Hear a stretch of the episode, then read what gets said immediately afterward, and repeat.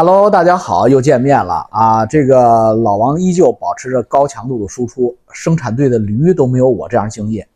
这个已经开始给这个中文油管界混吃等死的五月等人施加了强大的心理压力，哈哈，卷得他们不行啊，不行不行的。呃，今天我们继续蹭热点，什么热点呢？就是王志安，王志安摊上大事儿了。哎呦，王志安摊上大事儿了。呃，台湾呃移民署把王志安的。呃，签证给他注销了，五年签证注销了，禁止五年内入境，基本上就给人划黑名单里头去了。然后王志安不依不饶不饶，双方正在唇枪舌战中。王志安指指责这个呃绿营的现在执政党是共产党，哎，这个共产党很忙啊，共产党很忙。你看我把翟小鸟裤衩啪给扒了，然后翟小鸟一露鸟之后一着急没有办法，因为他扒不掉我的裤衩，为什么？因为我没有裤衩，呃，所以他扒不掉，所以他就咵，呃，本能一指，呃，大老王，呃，王金荣是共产党派来的，他是共产党特务，他是白区党，他在组织里边，他都拿经费的，哎啊，那个那个那个河北大牙缝那个大傻逼，那个姓王的加拿大大傻逼，那是拿经费的，这是用这招，呃，谁他妈把我经费给劫了？我怎么不知道啊？共产党给我打经费来。然后这个王志安呢，首先是把法轮功给弄了一把，裤衩给扒了。然后所有法轮功的大 V 一一致指责王王志安是共产党派来的，王志安是白区党，他就是组织内的人。呃，共产党又躺枪。然后王志安现在被绿营啪裤衩一扒，王志安啪指共产指绿营指他们民进党，你们是绿共，你们就是共产党。呃，这倒不是共产党给你们打钱了，这个是就是你们就是共产党，就是。我知道共产党现在国际形象不好，但是大家为什么都用同样的台词呢？咱们有有事儿说事儿行不行？金融脱口秀咱也不讲金融了。我操，咱现在就是热点不断，没有机会讲金融，我他妈没有时间讲金融，你知道吧？这样，咱们今天立个棍儿，就是以后有热点咱讲热点，没热点的时候，世界相对平缓的时候，咱们呢，呃，我也沉沉气，我把金融老黄历给大家摆摆过摆过。呃，这也是形成我的特特点吧，因为我要是单讲金融的话太干，好多人呢就是人家不爱听，人家不是来互联网上学 金融的，没几个人真正感兴趣。金融你也得等热点，比如说股市啪啦一跌，咱们就讲讲股市，哎，大家也听。你平时没什么可讲的，所以呢，呃，我金融这块承诺大家填个坑，就是过了五万粉，我肯定讲。呃，珠宝玉石翡翠投资给你讲透，好吧？钻石其实已经讲过了，就是翡翠这一块再着重的讲一讲。呃，咱们今天呢就是蹭王志安。呃，我看我的推特区评论，推特上我已经开始点播王志安该怎么做了。然后推特区的评论，呃，朋友说，老王你他妈的连王志安都蹭，你不是讨厌他吗？你不嫌他脏吗？你蹭？哎，我不嫌他脏，我不嫌他脏。你不怕蹭到病吗？我不怕，为什么？装个嘚儿啊！就是，哎呀，我又说脏话了。五浊恶世谁干净？你干净吗？王志安是不干净，但是徐晓东是说错话。那你比王志安、徐晓东就呃白莲花多少呢？哎呦，谁不是谁呀？这所以该蹭必须蹭。我们要什么？我们要普蹭众生，普蹭众生，阿弥陀佛。众生皆可蹭啊！呃，说老王你不怕反被反蹭？可以啊，现在已经很多人反蹭我了，正常来蹭。呃，伦敦的那个伦敦城的跟踪，呃，补一分钟，真的失控了。呃，Brandon 今天要上呃，Pier Pierce Morgan，呃，西人的主流电视媒体上，他的又比 Talk 高一大层，基本上快到顶流了。他已经到这儿去呃去讲了，我去，真的是我操！大家这事儿真的失控了，我操！为什么这几个傻逼小粉红，尤其是咆哮帝性冷的和那个大脑门填充呃塑料脑门的那个整容女，他们可能真不知道 Brandon 是谁？他妈的，他想欺负人家，用中国的那个百战百爽的这个他大妈打架法，这个击败呃英伦绅士。结果没想到，Brandon 不是个省油的灯，Brandon 是他妈吃网红这口饭的。你夸夸夸夸弄这个，你还打着小红旗，你几乎把西方世界对中国的偏见的所有的元素全他妈凑齐了。Brandon 要是能放过这个网红点，他不就不是网红了吗？所以这事儿真的是要发酵，而且呢，呃，我们要注意啊，呃，我的所有的海外华人观众们，大家注意，今年过春节大家不要用五星红旗，呃，五星红旗很已已经成为纳粹党旗的同样标志。以前五星红旗在西方国家是中性的，甚至是赞美的。以前的五星红旗，就是我刚刚来呃加拿大的时候，我们在加拿大过国庆的时候，我们同时打出加国国旗和中国国旗。呃，加拿大本地的白人至少七成是很很 nice 的，哎，这个呃反应就跟我们打日本国旗，呃是呃加国国旗是一样的，韩国国旗，呃他们都是这样的一个状态。当然，日本和韩国还是目前人家还是这种状态，但是这十二年大家也知道谁来了啊，谁谁上台了，所以整个大倒退，尤其是从呃新冠肺炎以后，从今天开始，大家就这么想，当做如是观。五星红旗等于纳粹党旗，你如果不怕死，如果你觉得集中营太他妈舒服了，终于要到饭了，弟兄们，呃，终于不用要饭了，弟兄们，那你就打五星红旗，真的不能再打了。我这敲黑板划重点，这个咱们不开玩笑，不做相声，真的不要打五星红旗。如果你真的想打，你就打国民党旗嘛，呃，就是打那个青天白日旗嘛，中华民国国旗。昨天我不都给大家支招了吗？你如果非得见，哎呦，我就是中华，我就切不开。咱们打青天白日旗啊，多买点啊，亚马逊就有，十块钱就挺大的，三尺的。呃，掐车上那也就几块钱，你可以一次买个十个八个，呃，打个过瘾啊。那个在老外眼里也是 Chinese，但是那是 good Chinese，呃，还跟韩国国旗，呃，和日本国旗在一个 level。呃，这个五星，哎，这这这这，不要提，别提，别提，我操，这个这就是。五星红旗就是集中营门票，你就这么理解就得了。将来咱们去集中营那门票都是五星红旗做底。呃，赶紧呃改道改道，说王志安王局。大家知道我对王志安一直采取负面态度观感。呃，我对王志安并没有什么，就我不跟他不是呃战友，大家不要搞混啊。王志安在我嘴里一直是菊花，为什么呢？我特别讨厌一个人叫王局。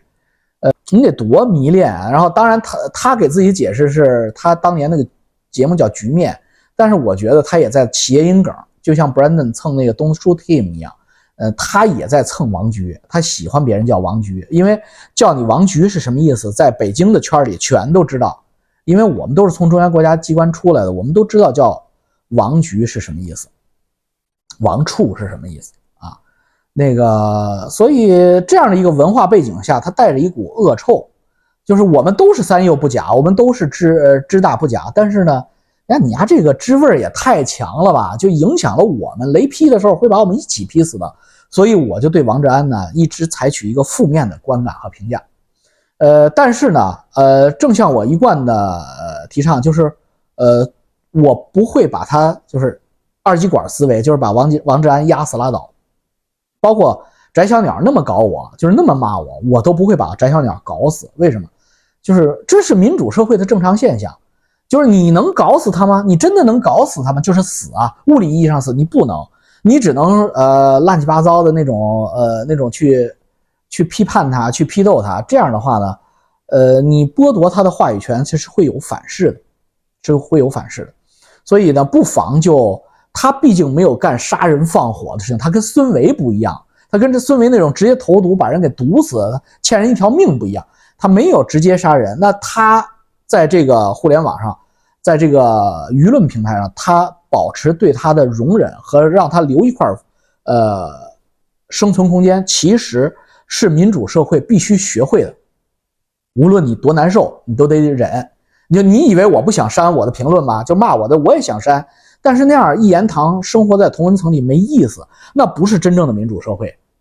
真正的民主社会一定要让我们每一个人都能容忍不同的声音，包括翟小鸟，我一定会容忍。其实翟小鸟如果在西方社会，大家生活的时间够长的话，翟小鸟说我是同性恋的那一分三十二秒的 video，我只要在西雅图找一个律师，他就要关油管，我就有这么大的自信。大家知道，我一定不是吹牛逼，而且花不了多少钱，他的他的家庭地址就会出现在。我的律师楼里边啊，我就是可以给他公布出来，因为谷歌会把他家庭地址拿出来。但是这样的话，把翟小鸟彻底掐死，对于互联互联网中文油管界的百花齐放不是好事儿。所以我就点到即止，蹭完拉倒。那包括骂我的人，我也就是蹭我的人，我就是说不好听的，我也就是能忍则忍，忍不住就跟他对骂两句，必须有这个胸怀。对于王菊花来说，我们也必须有这个胸怀，不要说王菊花他妈的这个人说过铁链女，呃，说过蒙牛，我弄死他。呃，铁链女和蒙牛，他说是他的问题，包括徐晓东也跟着他一起在那起哄架秧子。我们说我们的话，如果我们的水平真的比他们高。境界比他们高，利润比他们足，自然我们会占到大多数。如果大多数的人最后会跟着王菊花走啊，真的觉得铁链女应该加个链子在那养着，否则那个村儿就绝户了。所以不能让那个村绝户，那个村要呃成百年、上千年的继续把这个女人绑过去养着。如果大部分人跟着王菊花走了，大部分人跟着方舟子走了，那说明。中国人这个族群讲讲大陆中文的简中的这个族群离民主有多远？那我们就得认，这个是事实，污浊恶事必须认，所以没有必要把他们斩尽杀绝，而且你也斩尽杀绝不了。你斩了这个，他从那儿冒出来；你斩了这个平台，他从那个平台冒出来，你做不到的。不妨就共存共荣，优势高下立判。那从王菊花蹭台湾残疾人这个大事儿上，他摊的这个大事儿上，我们来分析一下他的这个呃内心深处的独白。我们把它剖析一下，就是王菊为什么突然就是感觉战力充沛？以前他不是这样的吧？对不对？以前他还是比较呃敬业的，比较有一说一的。他忽然就灭法轮功，呃，我们都知道法轮功没招他，没惹他，他忽然就去灭法轮功了，把李洪志啊什么的给说成一个邪教教主。呃，道德审判李洪志，然后呢，他又忽然就是道德审判民进党，把这个民进党视为自己对手。他为什么出现这种行为？是真正的自由民主？是真正的呃言论自由吗？不是。王菊王菊花，他的内心深处的走向是他飘了，他膨胀了。他刚到日本的时候，他不这么玩，是因为他不知道自己能不能活下去，就这么简单。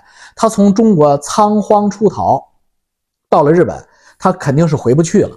那他吃饭的家伙他得有，他是必须要做点什么的。那他的本行自然就是做访谈类的节目，做 YouTube 新的阵地。那个时候他在开疆拓土的时候，他还是比较呃有分寸的。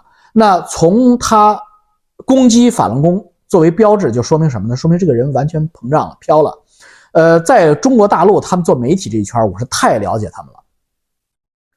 他们有一句话叫“这这个世界上只有知名度，没有美誉度”，这是中国大陆的所有媒体圈的呃供奉的一句话，就是没有什么美誉度，只有知名度。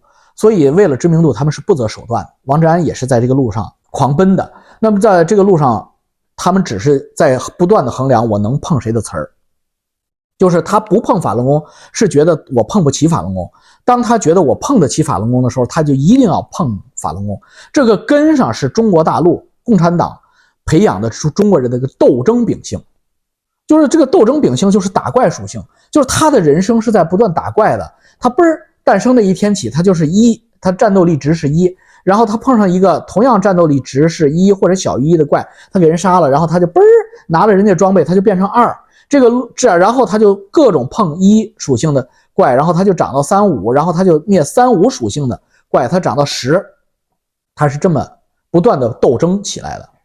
这是中国中共共产中国给所有的中国人脑子里边格式化的 OS 操作系统，就是斗争，就是我见了你，不是你灭我，就是我灭你，要么就是我孙子孙子我给你跪着，要么就是我翅膀硬了我要碰你，我要灭你，这就是中国大陆出来的人。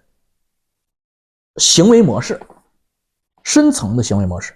王志安不能出其不能呃出其右，王志安不能脱俗。所以王志安当他飘起来以后，他觉得他可以灭法轮功。为什么？这是经过精心计算的，因为法轮功无害，就这么简单。法轮功没没有蓝卫兵，没有法卫兵。法轮功说实在的，还是真善忍为主。他他妈碰法轮功，他没有后果。所以他就选择法轮功作为对手。此次去台湾也是按照同样的思路碰民进党。当然，他碰呃残疾人这个事儿，一会儿我再说。这是这不是在这一套体系里，所以他选择民进党政府作为他的碰瓷儿下一个对象，他真的是飘了。为什么呢？因为他觉得台湾国小力弱，我碰你也没事儿。那呃，我在日本嘛，我在民主国家，我碰你台湾怎么了？我大不了不去了嘛。所以他呢，就是可以做到肆无忌惮啊。你看今天此时此刻，他还很硬的，跟台湾这个呃民进党呃官方他是硬碰硬啊，绝不低头。为什么他飘啊？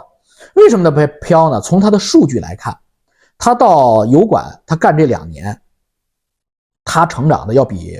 翟小鸟他们快得多，他现在是百万大 V，百万大 V 如果倒推的话，因为我现在也是也在油管界，也也是一个呃从业人员了，所以我就了解了里边的生态。呃，王志安，我可以很负责的判断，王志安的年收入，油管频道年收入不低于一百万美元了，一百万美元年收入。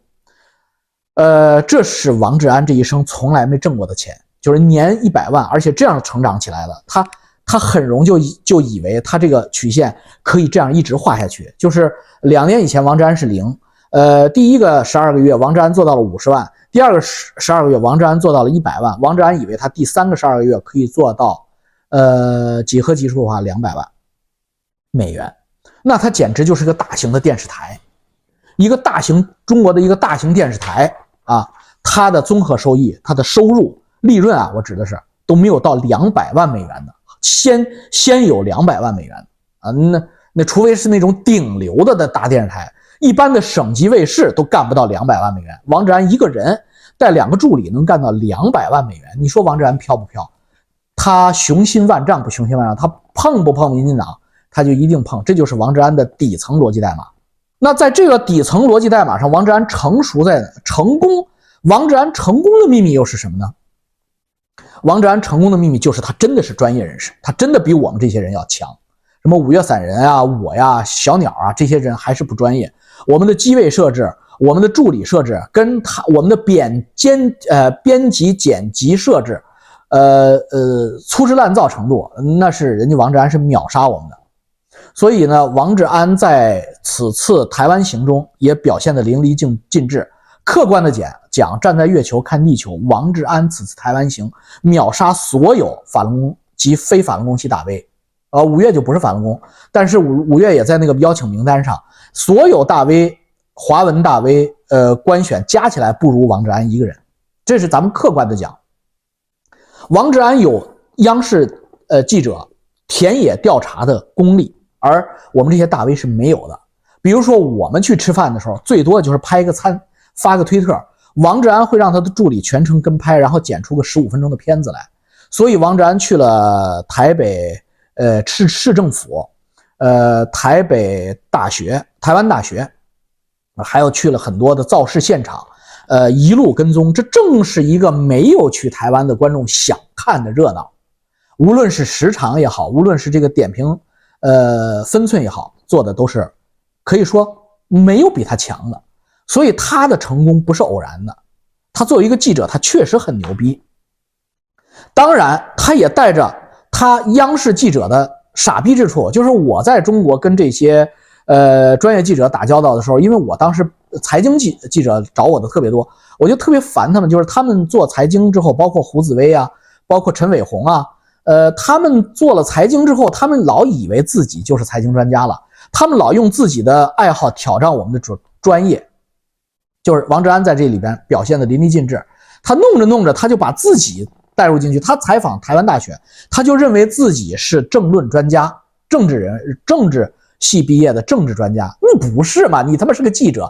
他弄弄着他，比如说他采访我做金融，他没采访。如果他一定带入自己是金融专家，要开始跟我他妈的要要跟我指点江山了，这就是我特别烦他们的，你知道吧就是他也带着这种睥睨天下的这种这种臭毛病出来了。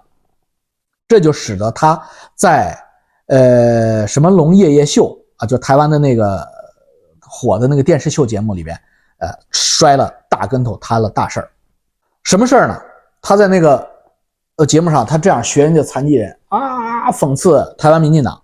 对那我们来聊一下这一次的台湾大选好了。嗯。你是特地过来观察我们大选的？对。呃，是好看的吗？是满意的吗？这一次的选举整个过程？我觉得台湾大选就像秀嘛，嗯，基本就是个秀嘛，嗯，因为你去台湾的造势场子，你就会给人感觉着走错片场的感觉，就不像是政治竞选的舞台，像是演唱会现场嘛，啊，有歌星，然后有前面铺垫的，还有把残疾人推上去煽情的，是不是？我们大陆原先有有这种节目啊，就叫艺术人生嘛，还有那春晚嘛，都说泪点要来的时候，音乐一起，然后那个残疾人说：“呃，这个要支持民进党。” 抢抢救王一川，是吧？我我觉得就是整个台湾的选举给我的感觉就是特别秀。哦。我看了半天的时候呢，我也不太知道这各个政党到底是有什么分歧，都差不多。呃，这个行为，所有大陆出来的，以及在大陆的，目前还人在大陆的人，都觉得啊无所谓吧。就是我在推特上说这件事儿，我的评论里边很多推友就说这不至于吧？那你按你这个思路的话，那赵本山、央视整个东北二人转，那全都要遭到呃抨击啊，全都都得关门啊。你们说对了。如果按照西方民主社会的价值观，赵本山和所有的东北二人转讽刺残疾人的部分都要关门，就是这样。你们没想错，那不至于吧？至于？为什么要至于？听老王今天给你颠覆你们中国大陆的三观。我首先从我自己的三观尽碎重塑之后给你们讲，你们就理解了。我来加拿大十二年以前，我来加拿大，我觉得加拿大有两多，不是许四多，不是许三多。是两多，什么两多？一残疾人多，二有精神疾病的学生多。有先说有残疾人多，就是你在加拿大街头看到，包括餐厅里好多推轮椅的残疾人。在中国北京，我是没见这么多残疾人的。我觉得我第一反应是西方人是不是作死，那么喜欢呃做极限运动，都把腿摔断了。你看看。后来我才知道自己有多么浅薄。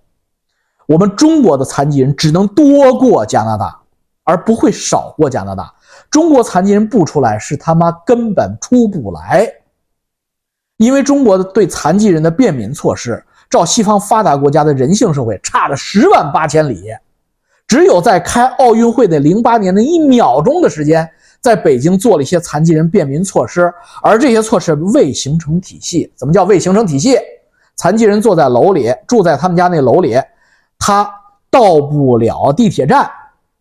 地铁站里是有残疾人的，呃，上下地铁专用的电梯都做了，盲道什么残疾道都做了，但是他从他们家到不了地铁站，这一节没做。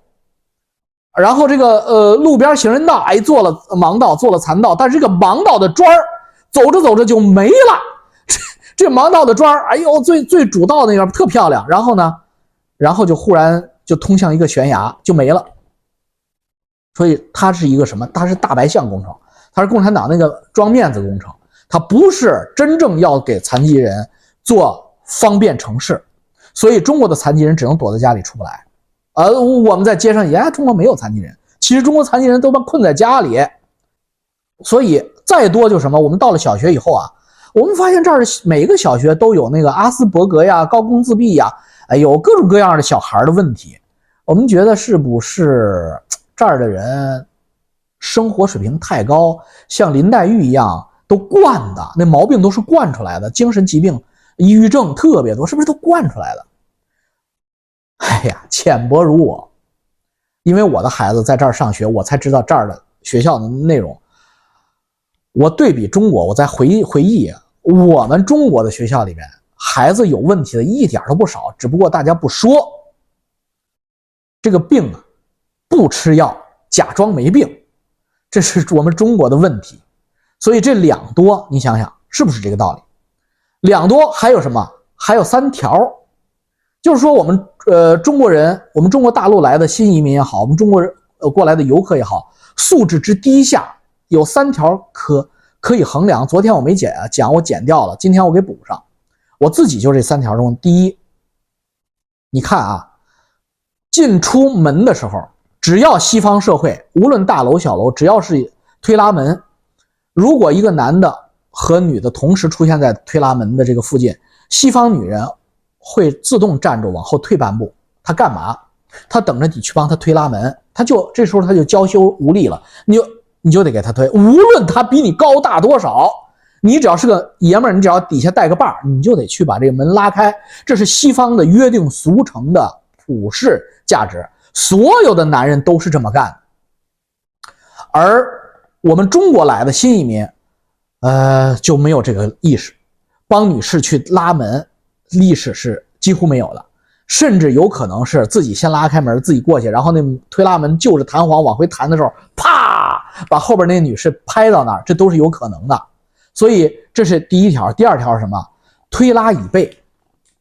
所有的餐厅，只要女士跟你在一起，女士要入座的时候，所有的绅士男士会不自觉地站在女士后边，把女士的椅子拉开，让女士走进去，再推到女士的膝盖底下，让女士坐下。推拉椅背这个动作，几乎是所有西方绅士男人一定会做的，但是鲜有中国男士有这个意识，基本上都大大咧咧自己在这做。为什么？男女平等嘛，真正的男女平等不是都是一样的吗？他不会做这个事儿。第三，进出电梯，只要这个电梯来了，嘣一来，无论电梯里边有多少人或者没有多少人，旁边只要有个女士，一定是用手摁住电梯的那个舌头，让女士先上先下。绝对不会啪一来啪自己先抢进去，这绝对没有在西方。如果你看到这三条有在做的，这个人基本上是大陆来的新移民，这是一个三个量尺。所以你通过三这个三个量尺，你就知道王志安的问题，新我们的新移民的问题，大陆人的问题，见微知著。我们觉得大咧觉得不至于吧，他就真至于。为什么王志安在《宝龙夜夜秀》里边？抨击民进党造势，抨击他催泪，抨击他们推着残疾人，哎，这个这个事儿犯了西方自由民主的大忌，摊了大事儿，就是见微知著啊。他不是他说对了，而正是他无知，正是他，正是他无知，所以他才无畏，他才说这些话。真正的民主社会，他是要照顾每一个人。并且优先照顾弱者的这种优先，这种公平，绝不是男的女的，反正咱真正的公平是一个标准，绝不是，而是把女性的标准降低，因为她弱。残疾人也是，他要把标准降低的，不能说，哎，我看他上街都挺费劲的，都要几个人推着才能来议会，你让他当议员，他能够履行他的职责吗？立论都是错误的。你这个立论是什么？典型的丛林法则，典型的为达目的不择手段的法则。他的目的实施不了，所以我要说他的这个手段我们就不需要了啊！我们要用最快的手段、最高效的手段去实施。但是台湾给他宝龙夜夜秀鼓掌的那些年轻人，八百个年轻人，现场没有人站出来斥责他，是因为大家都被他带到沟里去了，因为大家觉得哎有道理啊。他做不不分区立委，嗯，他合适吗？他去得了吗？他说话说得清楚吗？不如换一个正常人士。那他为什么？呃，民进党真的想让他去，为什么不把他排到第一，排到第五？为什么把把他排到第十六？明明就是战术要抢个票嘛。王占说的有道理，战术抢票不抢票，咱放在一边。呃，可能民进党确实有战术抢票的这个目目目的在里边，但是。抓大放小，你这个事儿本身这个本质上你不能否认，就是你可以攻击王呃民进党，不要不应该把残疾人放在第十六位，这个你攻击他对，但你绝对不能攻击民进党，你不应该推这个残疾人来来抢票，为什么？他妈推残疾人来抢票，连国民党和和民众党都不敢说，你王志安算几算几老几？你在这里边说，你对民主政治了解多少？你在这里边装装大尾巴狼，就是。民主政治是要顾及各方面的利益，整个社会是一个整体，不能因为残障人士能力低，我们就把它减掉。如果这样减的话，那不就是毛泽东减你中国社会的过程吗？迟早有一天减到你身上，减到你王志安身上，那个时候没有人为你王志安说话。这才是我们真正保持民主社会多样性的价值所在。任何人都不能以强凌弱。任何人都不能说弱者，因为你是弱者，你往后边站一站，我替你来，不能说这话。当有一天我们成为弱者的时候，没有人保护我们。所以王志安在那儿像赵本山一样学人家那个陈姓立委，呃，那个那个残残障人士，那真的是触及了所有民主国家的底线。大家如果上升到这个高度做如实观，你马上就理解为什么民主国家没有一个人会站在王志安那边说话。而且为什么我大老王说王志安你他妈摊上大事儿了这个事儿？因为如果日本人。日本有你的对手，有你的对头，人家就会向日本移民局举报你这个事儿。当然，你这个不是刑事，你你已经在呃台湾和日本摊上官司了，人家是民事诉讼，你要你赔偿，这个对于你来说也不是什么大事儿，但是不会影响你在日本的身份。但是日日本移民局会有移民官考虑你的民事诉讼对你是否能够加入日本国籍进行衡量。反正我们加拿大虽然刑事案会影响你，民事案不会影响你，呃，入籍的这个过程，但是移民官会考虑，这里边有一条就是移民官会考虑你的这个社会影响，你进入加拿大对加拿大这个社会是加分还是减分，他们真的会考虑的。那你在日本的话，我想也有类似的考核考量标准。你王志安在这个背景调查的过程中，是否会被人家在这个过程中不说不行？给你往后拖延，是不是可能？我们要打一个问号。王志安，你最好，王菊花，你最好认真的考虑这个问题。你嘚嘚瑟瑟拿日本护照的计划，是不是会因为这个事儿耽误五年？我觉得有可能。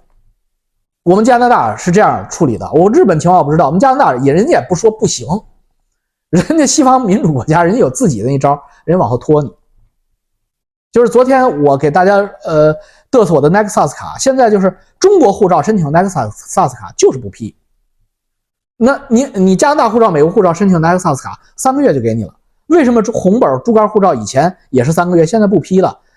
没有任何法律说不批啊，大家都是一视同仁的。你只要有枫叶卡或者有美国绿卡，你拿猪肝护照也必须批给你。但是人家就是拖着你，为什么？这里边有一关叫 background。叫背景调查，人就说背景调查慢嘛，忙不过来嘛，所以王志安在日本很可能摊上这个大事。